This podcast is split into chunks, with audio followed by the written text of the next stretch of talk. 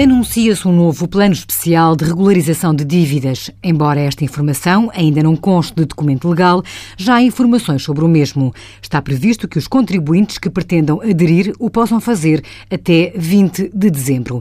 Apenas serão elegíveis dívidas cujo facto tributário se tenha verificado até 31 de dezembro de 2015, desde que o respectivo prazo legal de cobrança tenha terminado nessa data. Será possível proceder ao pagamento integral da dívida ou aderir a um pagamento em prestações com o máximo de 150.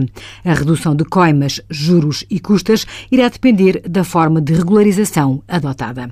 Envie as suas dúvidas para conselhofiscal.tsf.occ.pt.